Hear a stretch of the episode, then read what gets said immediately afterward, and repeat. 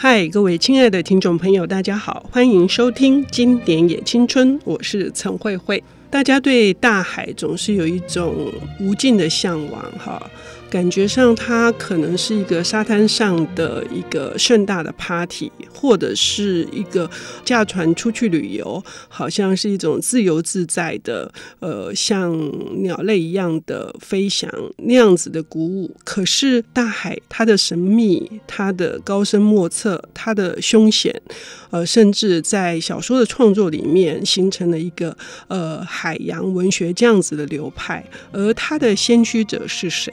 那么这样子的文类又带给所有的读者，以及可能对这个项目、这个议题有兴趣的呃人们，一些怎样子的启发跟醒思？我们今天邀请到的领读人是台大翻译硕士学位学成的。专任助理教授陈龙斌老师，他同时呢是一个非常优秀而且真的是知名的译者。他译的书包括有海明威的作品，哈，是我们大家所熟知的，当然不止。而且他曾经获了呃三次的这个开卷年度翻译类的十大好书，呃，这样子的非常多的荣誉哦。今天来呃介绍这本书，是我真的久候很久的，以前读的呃，要不是读的实在。但是没办法哦，因为的一笔的关系，或者是说小时候读的一些比较简易的版，所以呢，我要代表所有的喜欢文学的读者，要谢谢龙斌老师带来这一本梅尔维尔的《白鲸记》。谢谢慧慧姐的称赞，然后也这个跟各位听众打个招呼。那这个《白经济》真是不能说千呼万唤始出来，但是对我个人来讲是翻译生涯中等于说是一个蛮困难的一个任务，但是我最后终于突破，中间翻译两年多的时间呢，最后终于还是把它翻出来，所以我也是蛮高兴的。两年多，但是是接到案子是将近四年多，对对对对，中间还译了三本书。是是是，没有错。因为那时候在二零一五年的时候，连经他们要开拓一个不朽 classic 系列，嗯、然后当然就是中间还有一些其他的书，包括。印度之旅啊，还有这个缅甸之缅甸缅甸岁月啊这些，那《白金记》是可以说是他们好，我记得是如果没有算错，应该是第七本。嗯，本来可能是他们第一本要出，结果变成第七本，因为时间实在拖太久。不过最后的结果是我个人是蛮满意的，然后在这个舒适上的反应应该也还算不错。所以我觉得这一次有机会能够成为梅尔维尔的代言人啊，是我个人蛮高兴的一件事。嗯，因为这本书早在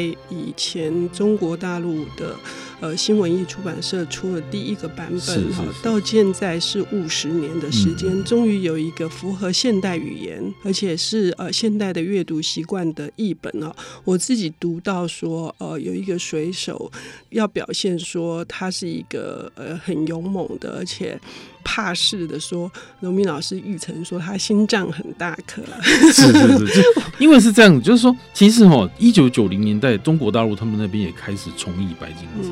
那当然就是为了要把语言给现代化。嗯，那曹庸他的版本呢，我觉得就是刚刚慧慧姐讲哦，一九五七年出版那个新文艺出版社那个曹庸那个版本。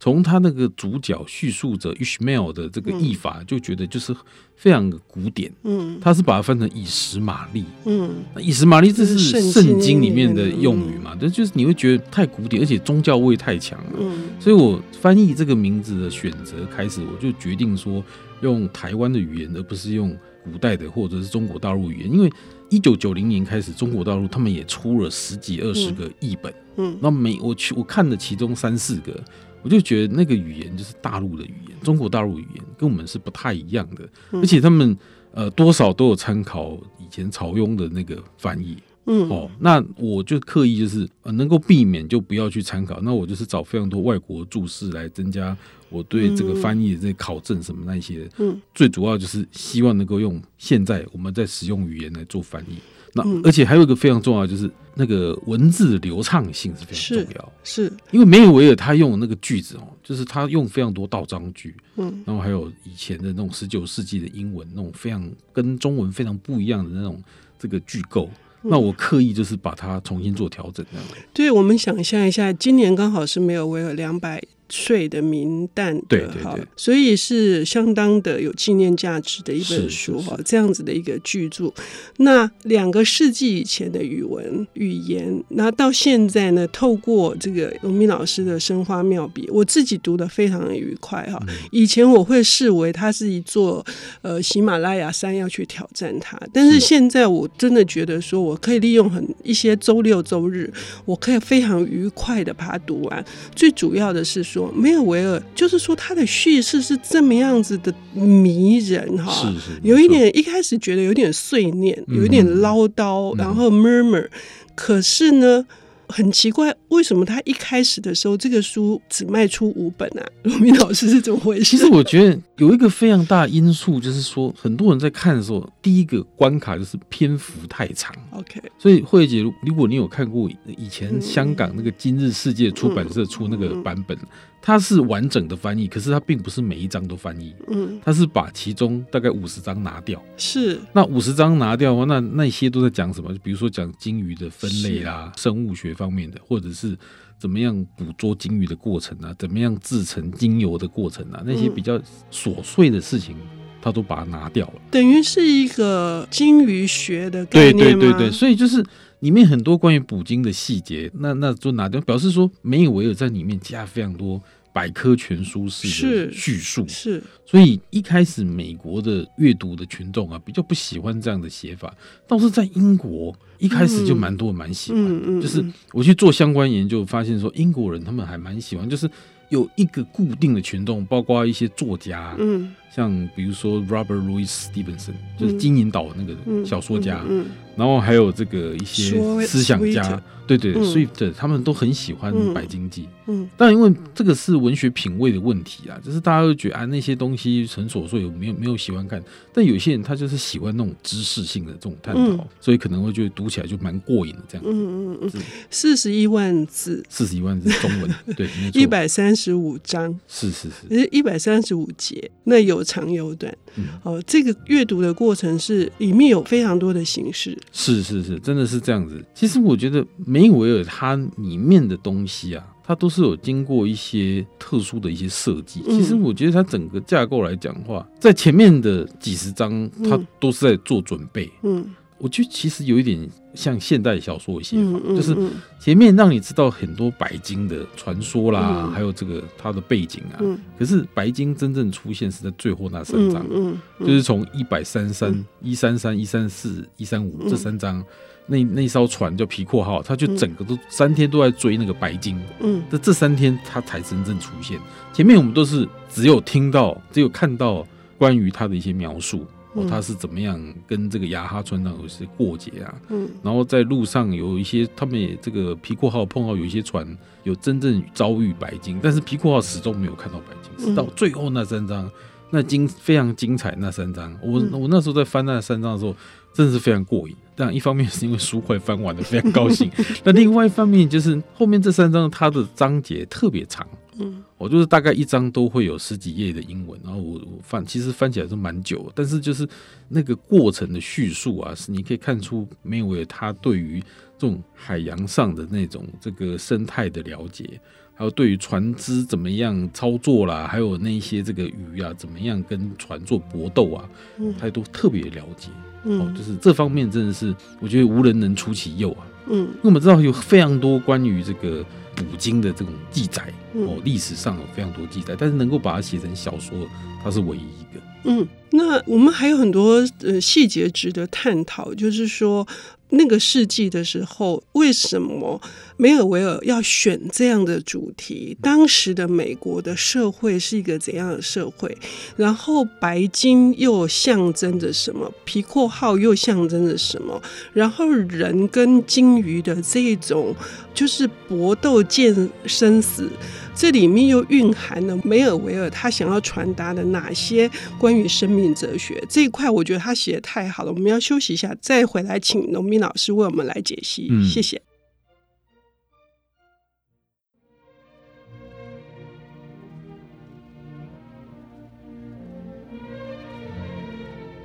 欢迎回到《经典也青春》的节目现场。我们邀请到的是台湾大学翻译硕士学位学程的专任助理教授，同时也是知名的译者。他今天为我们带来这本书，是他精心花了两年多的时间，终于挑战成功的梅尔维尔的《白鲸记》。哈。上半节我们大致说了这个书的形式，以及呃新的译本有怎样子的特色哦，想要去有别于以往的这些我们比较熟知的译本。那么关于《白金记》的这个精髓，哈，就是当时为什么梅尔维尔想要用这个题材，而且真的耗费了十七个月才把它写成。这真是一个。不过就有一个背景，就是梅尔维尔他，因为他是做什么都非常失败的人，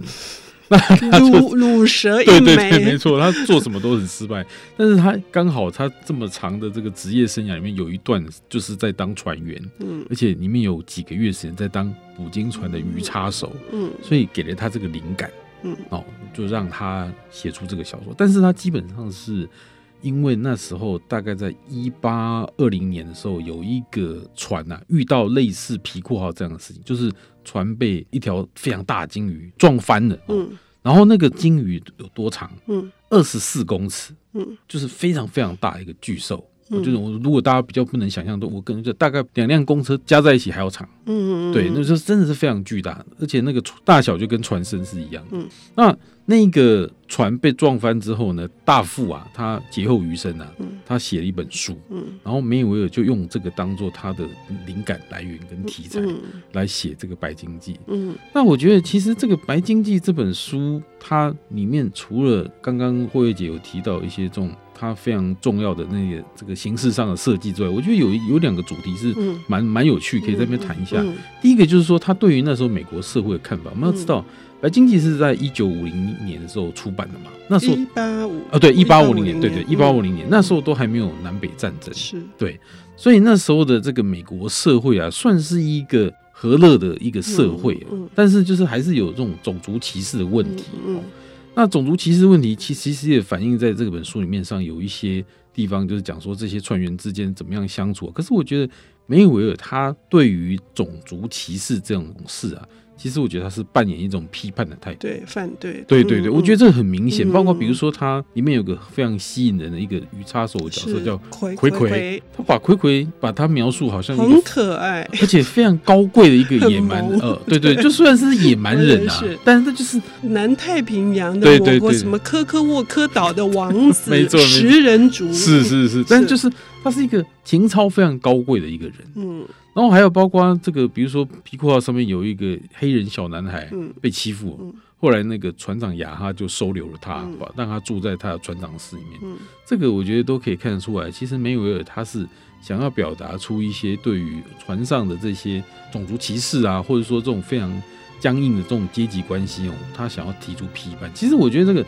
船上的世界跟我们陆地世界真是非常差，嗯嗯、差很多的。嗯嗯、那个船上那个世界，其实我如果常看廖鸿基老师的那个书的话，你就可以知道，就是船上的那个世界是凭实力来决定阶级高下。嗯嗯、那如果你真的是表现比较差一点的话，可能就真的是会一直被欺负，像那个这个书里面那个黑人小孩就是皮普嘛，他就被船上人欺负，所以亚哈就为他挺身而出。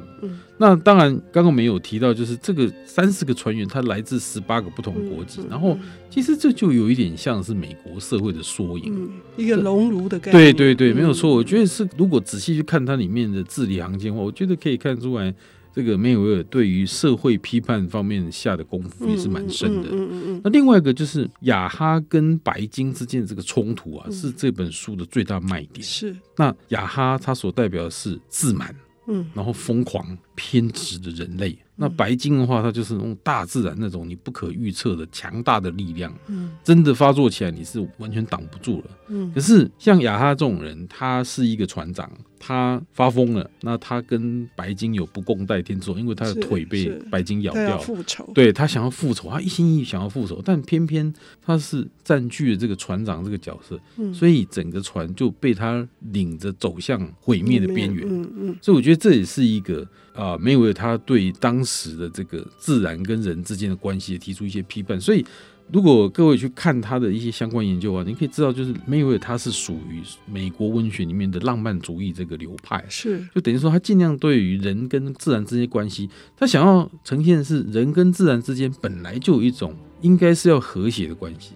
可是因为某些人他们的自满、他们的自大，或者说他们性情的偏差，所以导致这整个自然跟人之间关系就被逆转了。那人就一直想要征服大自然，嗯，可是呢，最后一定是办不到嘛，嗯，对不对？嗯嗯、所以这个是我觉得他想要表达的是这个这样。梅尔维尔早期有五本也是写冒险小说，是是是，然后到的这一本，呃，如果我们从冒险小说的角度来看，是人类想要征服这个自然的一种很天生的一种倾向，是，是，是，因为想要认为是人类是万物之灵之类的哈。嗯嗯、但是呃，有一种读法是说。呃，这个巨大的白鲸也可以象征我们内在的一个庞大的那个黑暗的一条巨兽。是是是，嗯、没有错。其实这种读法是比较心理分析的，是就是因为白鲸它本身可能也就是象征人人的内心那种动物性。嗯，其实基本上它也是一种发狂的状态。嗯，因为说真的，如果你不去惹白鲸的话。白鲸是不会怎么样，嗯，就是鲸鱼他们的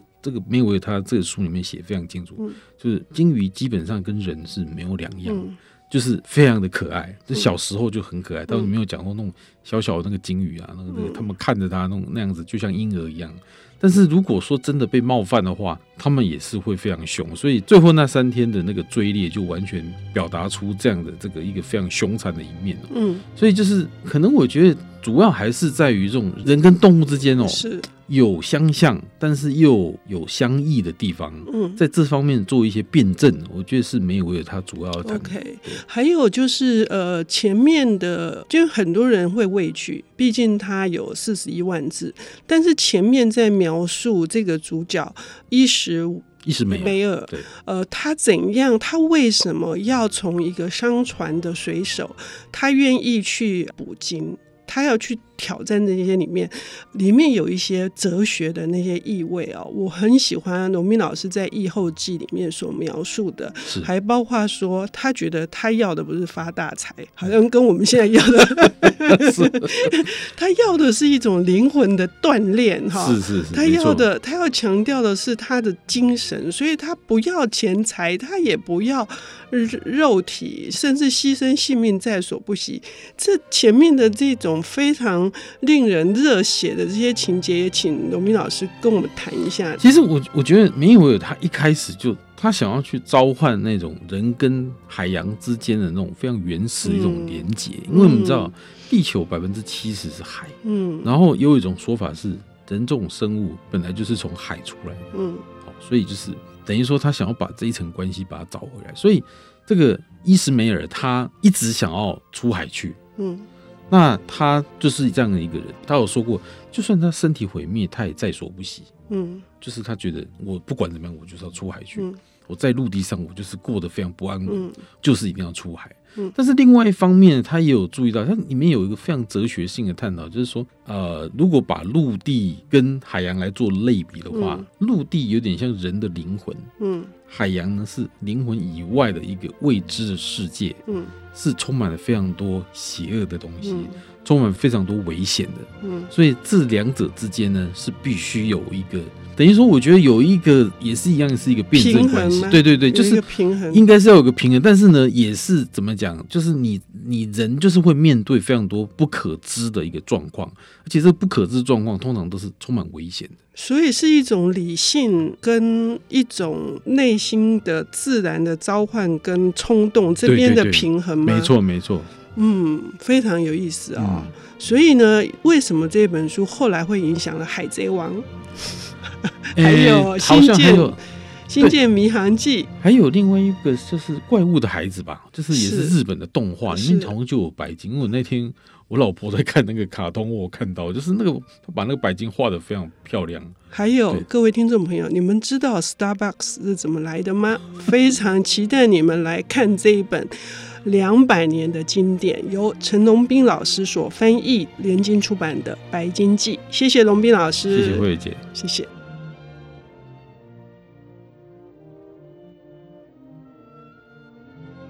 本节目由 IC 之音与瑞木读墨电子书联合制播，经典也青春与您分享跨越时空的智慧想念。